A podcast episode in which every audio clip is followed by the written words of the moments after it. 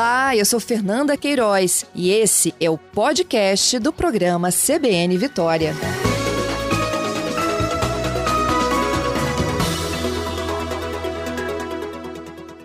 Muito obrigada pela sua gentileza. A gente já se assusta com uma campanha imensa, né? Porque tem muito candidato. Muito. É impressionante. Essas eleições municipais. Eleições municipais têm sempre esse detalhe da pulverização por causa dos candidatos a vereadores, mas agora surpreende o número para os cargos majoritários. Né? Então, eu nunca fiz um debate com 13. É. Vitória, por exemplo, tem 13, doutor. Que, na verdade, nem é recomendável, né? debate com 13, você acaba perdendo debate, o né? foco, né? Não tem debate, não tem debate. É isso aí. Por isso que os debates vão acontecer somente em segundo turno. Vamos falar um pouquinho assim do que prevê a Justiça Eleitoral, né? Eu estou falando muito hoje, doutor Danilo. Na verdade, eu comecei na última sexta com o Diogo Reis, falando sobre o comprometimento do eleitor e do candidato principalmente. O tempo é tão curto, ele podia é, canalizar a energia dele para o bem, não é mesmo? É verdade. Esse, Fernando, se a gente tivesse um único tema para tratar, assim, espremer tudo seria esse o tema o tema da nossa campanha, essa questão de fake news, de difamação, de injúrias. Parece que os candidatos no Brasil perceberam que nas últimas eleições a impressão que eles têm é que dá mais voto agredir, fazer uma campanha estriônica e tal. Isso é um equívoco. Isso pode ter ocorrido num momento ou no outro de polarização, mas há também um cansaço do eleitor em relação a essa. É, é uma violência. Efetivamente, isso é uma violência. Pode não ser uma violência física, mas é uma violência de ordem moral, é uma violência ao eleitor, à Constituição, ao Código Eleitoral. É, eu, eu fico assim muito preocupado, porque fake news é um desafio. É um uhum. desafio para a justiça eleitoral, para todo mundo. Nós estamos aprendendo a lidar com isso. As redes sociais, elas ainda não têm uma regulamentação clara. É um terreno, já não é mais território de, de ninguém, né? terra de ninguém, como se pensava no passado Agora você já consegue identificar, já consegue punir, mas ainda há muito anonimato. Essa é a grande preocupação da justiça hoje. Entendido. É, doutor Danilo, a partir de hoje, o que, que o candidato pode fazer na rua ou no mundo virtual? Olha só, para resumir, o candidato não pode, não pode ter vantagem ao eleitor. Então, o que a gente já via nas últimas eleições é o seguinte: não pode brinde, não pode camiseta, não pode boné, não pode caneta, não pode máscara nem álcool gel.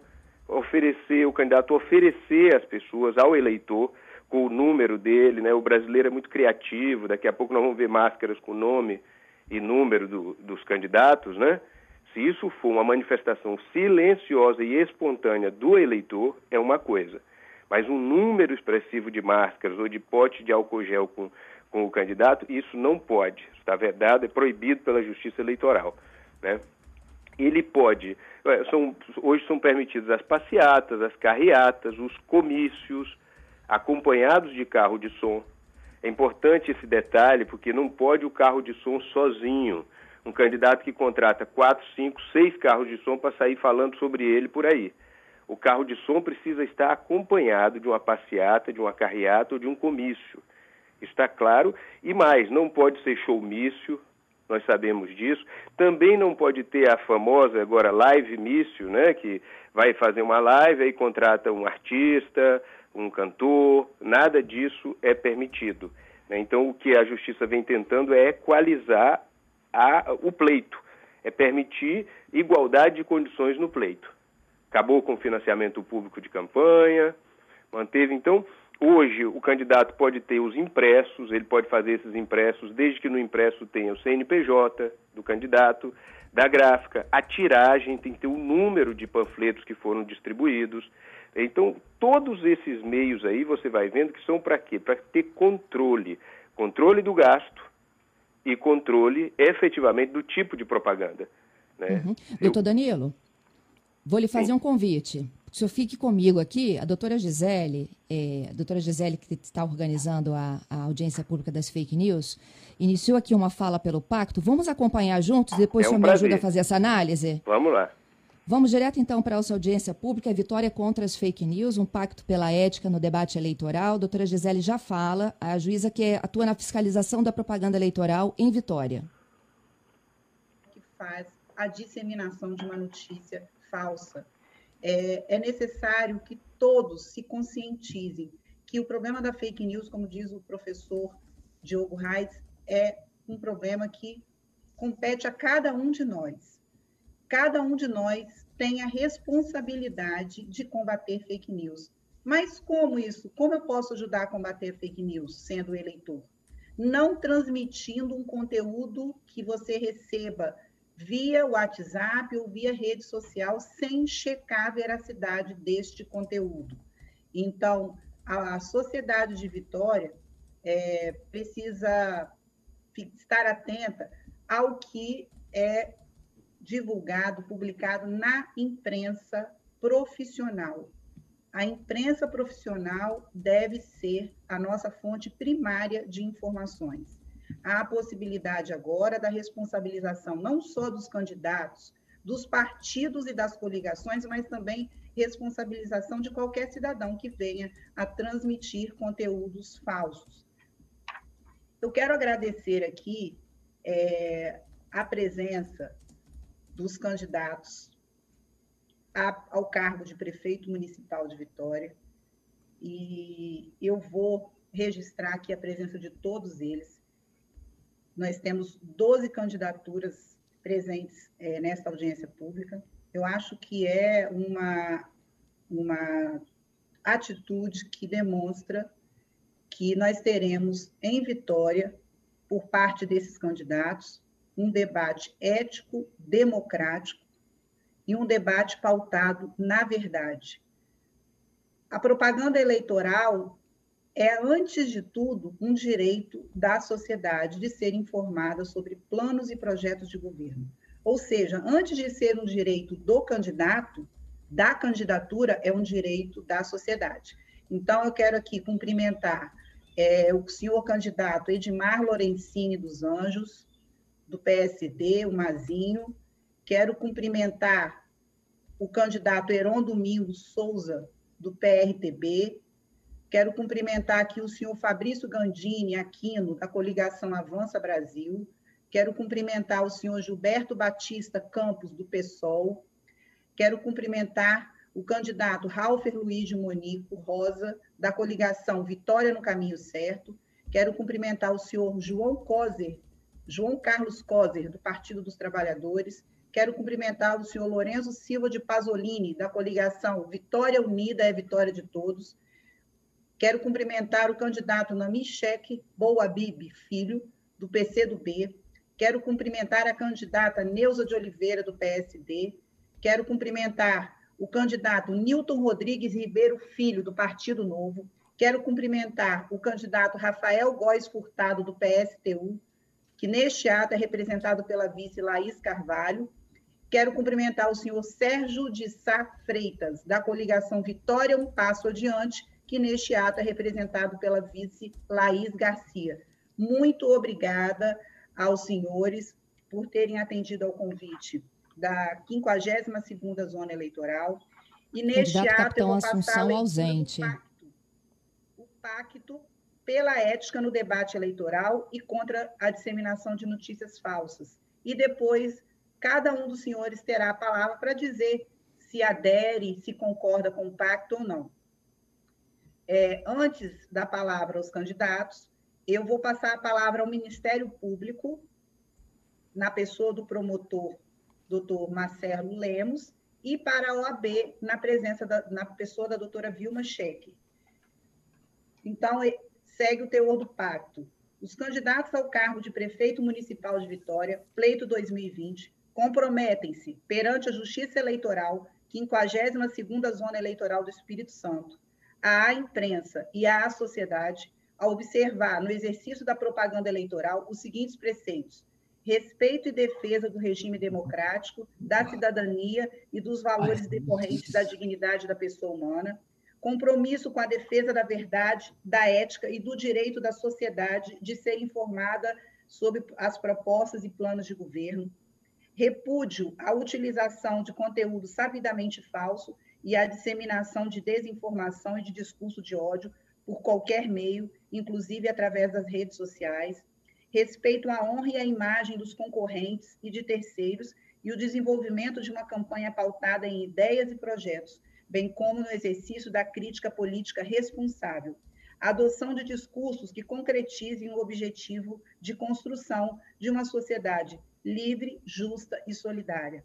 Eu faço a leitura aqui do teor do pacto, mas registro que esse pacto foi encaminhado junto com o ofício a todos os candidatos. Então, os, os candidatos, é, ao ingressarem nessa audiência pública, eles já sabiam o teor do pacto, né? Não houve, então, nenhuma surpresa para os candidatos.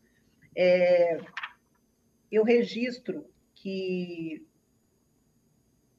como, como várias, várias autoridades mencionaram, nós temos um cenário, senhores candidatos, muito diferente do cenário de 2018, quando não tinha uma regulamentação tão clara. É, o fenômeno da campanha eleitoral praticamente toda em redes sociais foi um fenômeno que não permitiu que o legislador é, de uma hora para outra, atualizasse né, a legislação. Mas agora nós já temos legislação, legislação específica, e aí que eu quero frisar novamente que existe agora a tipificação do crime de disseminação de notícias falsas com objetivo eleitoral. Esse crime está previsto no artigo 326A do Código Eleitoral, e a pena para esse delito é de dois a oito anos.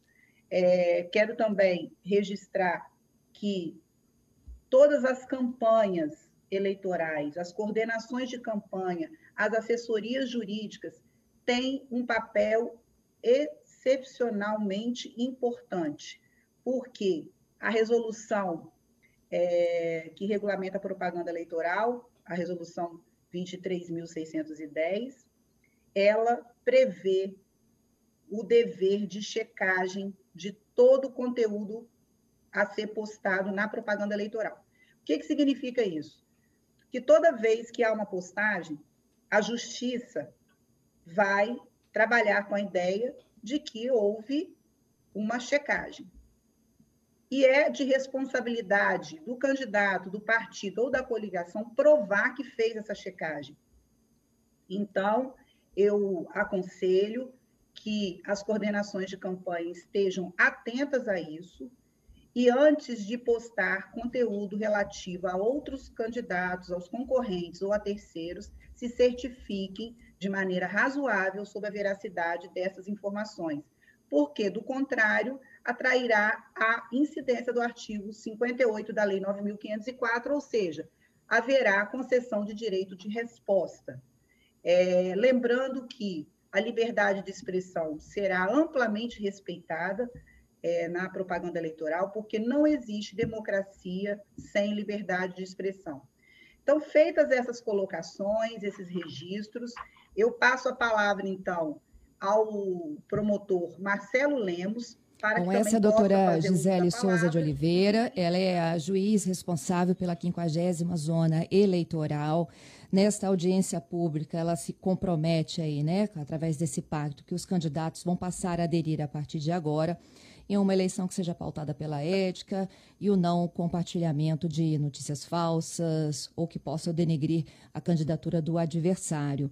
Eu volto aqui com a participação do meu convidado, doutor Danilo, doutor Danilo de Araújo Carneiro é, já atuou né, como juiz eleitoral e sabe muito bem que na eleição anterior isso deu trabalho e que nessa, por conta da pandemia, de que a campanha ser muito mais no ambiente virtual do que no presencial, a grande preocupação das autoridades é que isso possa, de certa forma, provocar uma paralisia no andamento do processo, não é isso, doutor?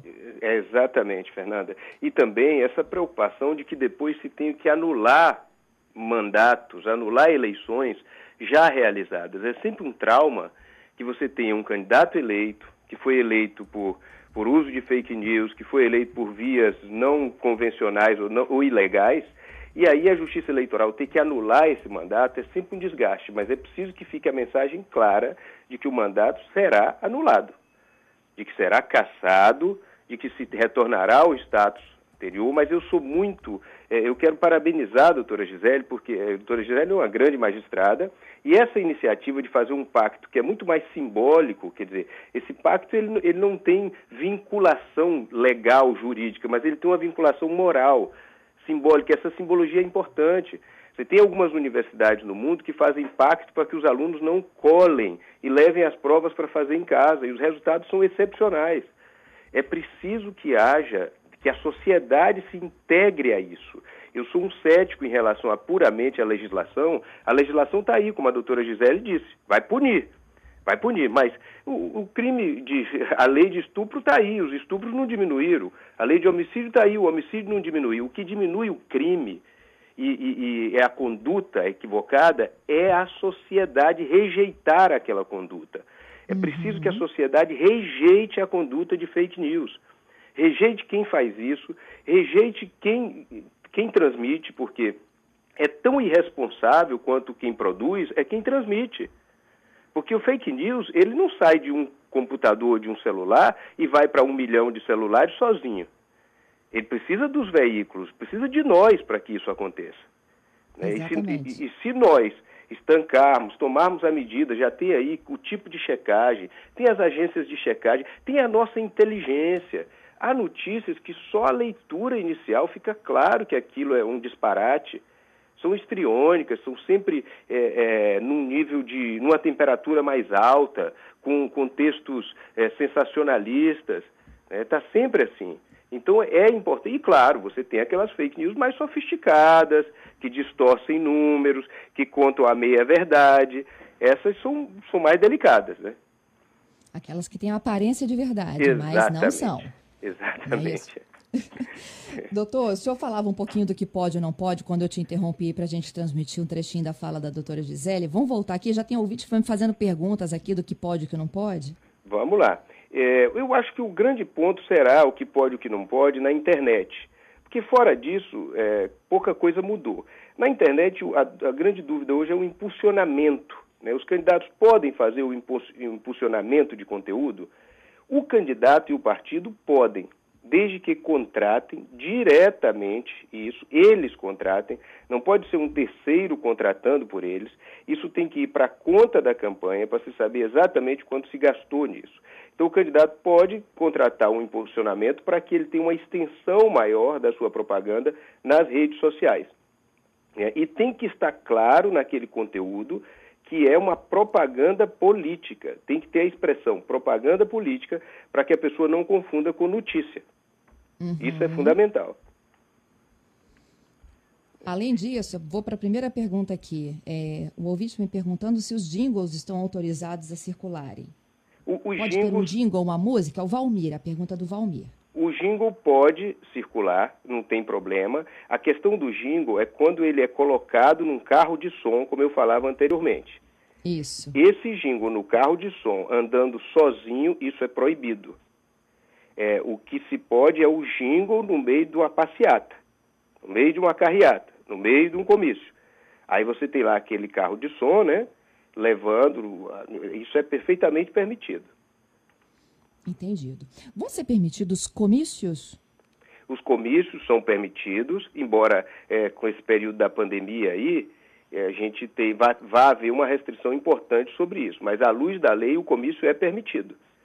É, tem ali é, as restrições de horário, né? E tal, mas é, o comício, é, ele era até uma das manifestações mais recomendadas da justiça.